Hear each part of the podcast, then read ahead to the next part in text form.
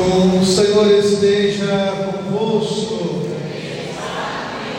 Proclamação do Evangelho de Jesus Cristo, segundo Lucas. Quando se completaram os dias para a purificação da mãe e do filho, conforme a lei de Moisés, Maria e José levaram Jesus a Jerusalém, a fim de apresentá-lo ao Senhor, conforme está escrito na lei do Senhor. Todo primogênito do sexo masculino deve ser consagrado ao Senhor. Foram também oferecer o sacrifício, um par de bolas e dois pombinhos, como está ordenado na lei do Senhor. Em Jerusalém havia um homem chamado Simeão, que era justo e piedoso, e esperava a consolação do povo de Israel.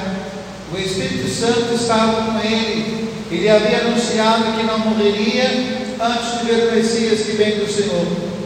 Movido pelo Espírito, Simeão foi ao templo, quando os pais trouxeram o menino Jesus para cumprir o que a lei ordenava. Simeão tomou o menino nos braços e bendisse a Deus. Agora, Senhor, conforme a tua promessa, podes deixar teu servo partir em paz, porque meus olhos viram a tua salvação, que preparaste diante de todos os povos luz para iluminar as nações e glória do teu povo Israel. O pai e a mãe de Jesus estavam admirados com o que diziam a respeito dele. Simeão os abençoou e disse a Maria, a mãe de Jesus: Este filho vai ser causa tanto de queda como de reerguimento para muitos em Israel. Ele será um sinal de contradição. Assim serão revelados os pensamentos de muitos corações. Quanto a ti, uma espada traspassará a alma. Havia também uma profetisa chamada Ana, filha de Fanuel, da tribo de Azer. Era de idade muito avançada. Quando jovem tinha sido casada e vivera sete anos com o marido. Depois ficara viúva e agora já estava com 84 anos. Não saía do templo dia e noite servindo a Deus com jejuns e orações. Ana chegou nesse momento e pôs-se a louvar a Deus e a falar do menino a todos que esperavam a libertação de Jerusalém. Depois de cumprirem tudo conforme a lei do Senhor, voltaram a Galiléia para Nazaré, sua cidade. O menino crescia e tornava-se forte, cheio de sabedoria, e a graça de Deus estava com ele. Palavra da salvação. A palavra do Santo Evangelho nos conduza à vida eterna. Minha irmã e meu irmão, nós nos colocamos hoje diante da palavra de Deus para celebrar a Sagrada Família de Nazaré. E eu gostaria de fazer uma provocação para vocês hoje na nossa reflexão. Não precisa concordar comigo, apenas tome aquilo que eu falei ou que eu vou falar e reflita sobre aquilo que eu estou falando. Né? Eu não sou dono da verdade. Trago para vocês uma reflexão a partir daquilo que nós celebramos, a Sagrada Família, né? e aquilo que a palavra de Deus traz para nós hoje na celebração. Primeira coisa, quando vocês pensam em família, o que, que passa no coração de vocês? Quando nós olhamos a família do tempo de Abraão, a família do tempo de Abraão era igual à família do tempo de Jesus? Não. Tanto é que Abraão era chamado de irmão de Sara. Ele não era irmão de Sara, ele era da família de Sara. Abraão era chamado de irmão de Ló. Uma hora era irmão, outra hora era tio. Porque o modelo familiar era um modelo diferente. O tempo foi mudando e a família também foi mudando. Chega no tempo de Jesus, é um modelo de família. Na Idade Média, é um outro modelo de família. A partir da Revolução Francesa, um outro modelo de família. Por exemplo, quando eu estou aqui celebrando, eu vejo na igreja algumas crianças. Na Idade Média não tinha ideia de criança.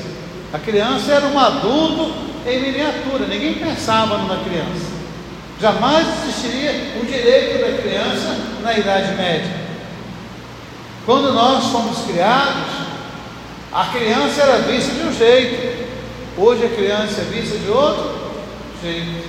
Quando a gente foi criado, o adulto gosta de ah, quando meu pai olhava para mim, né, muita gente gosta de falar isso, meu pai olhava para mim, isso mudou. Hoje é a criança que olha para a mãe, é a criança que olha para o pai, diz quem manda aqui sou eu. É autoridade, não é mais pai. Então mudou-se muito o modelo de família. A família, quando meu pai e minha mãe se casaram, era marido, a mulher e os filhos. Família hoje é assim? Algumas. Mas tem outros modelos? Tem outros modelos. É certo? É errado? Não sei. O fato é que existem outros modelos. Vocês conhecem alguma família que é avó e os netos? Vocês conhecem alguma família que é só a mãe e os filhos? Vocês conhecem alguma família que é, um homem se casou com uma mulher, os dois tinham sido casados, já tinham filhos, e os dois os filhos um do outro? Conhece. Você conhece alguma família que um homem se apaixonou por outro homem, se casou com aquele homem e adotou um filho? Conhece. Você conhece alguma família que uma mulher se apaixonou por outra mulher, se casaram adotaram filhos? Conheço. Então nós conhecemos uma diversidade muito grande de família. E aí o que, que você vai fazer? Você vai cortar o paletó para encaixar a criança ou você vai mudar o jeito de fazer o paletó? Então nós somos convidados a pensar qual é o modelo de família que nós temos hoje e como nós devemos lidar com essas famílias. E aí eu trago para vocês algo que pode ser escandaloso. E é a partir disso que eu quero fazer minha reflexão de hoje. Há uma psicanalista, ela já é falecida, francesa, chamada Françoise Doutor, ou Doutor. Essa psicanalista escreveu um livro, ou alguns livros, e a temática era o Evangelho à luz da psicanálise. E como é que ela escreveu esse livro? Ela foi pegando relatos do Evangelho em formas de perguntas e foi respondendo a essas perguntas. E aí ela tem uma pergunta sobre a Sagrada Família, que é uma pergunta muito forte para nós. Porque nós católicos aprendemos o quê? Que Maria não teve mais filhos, que Maria foi sempre virgem. Não é isso que nós aprendemos? Que é doutrina da igreja. E a Françoise Doutor, Françoise Doutor, ela diz o seguinte: como que nós podemos dizer que era Sagrada Família? José era um marido sem mulher, era um pai sem filho. Jesus era um filho sem pai. Maria era uma mulher sem marido. A pergunta é para provocar, tá, gente? Então, como é que você pode dizer que é uma sagrada família? E ela vai dizer o seguinte: porque nessa relação existe o amor que sustenta, é o amor de José que sustenta Maria e Jesus, é o amor de Maria que sustenta José e Jesus, é o amor de Jesus que sustenta José e Maria. Percebeu então o que é uma família? Por que, é uma sagrada família? Porque ali tem o amor. E o amor é o que sustenta aquela relação. E aí a palavra hoje fala para nós o que? Da videira do vinho de Deus. Fala da unção, que é o filho, que é a unção de Deus. Então o filho é a unção de Deus. Não importa se ele pinta o cabelo de branco. Ele é a unção de Deus no coração da sua casa. O pai é o rochedo. Não importa se ele ficou velho está ficando careca. Não importa. A mãe é a videira. Não importa se ela gosta de verde. Isso não importa. O que importa é o amor que sustenta essa família. Então a sua família deve ser uma família sagrada. Tem dificuldade? Muitas. Enfrenta tempestades? Muitas. Mas se o amor é o sustento, então essa família tem uma base. E aí fala assim: olha, filho, honra o teu pai, filho, honra a tua mãe. Tem uma história fabulosa Já contei aqui outras vezes daquele senhor que tem Alzheimer, ele está sentado no banquinho com o filho, e aí ele vê um passarinho. Aliás, eu acho lindo quando eu venho caminhar, tem um senhor que solta comida para os canários, né? então ele fica ali sentado. Eu acho lindo aqui. Quem Deus que me deu paciência para ficar vendo os canários quando eu envelhecer. Mas então conta por quê? Que um senhor lá, os passarinhos vieram e ele perguntou ao filho: Que bonito, o que, que é isso? Passarinho, pai. Dei a pouquinho, ele pergunta de novo: Que bonito, o que é isso? Passarinho, pai. Quando ele pergunta a terceira vez, o filho sacode o velho.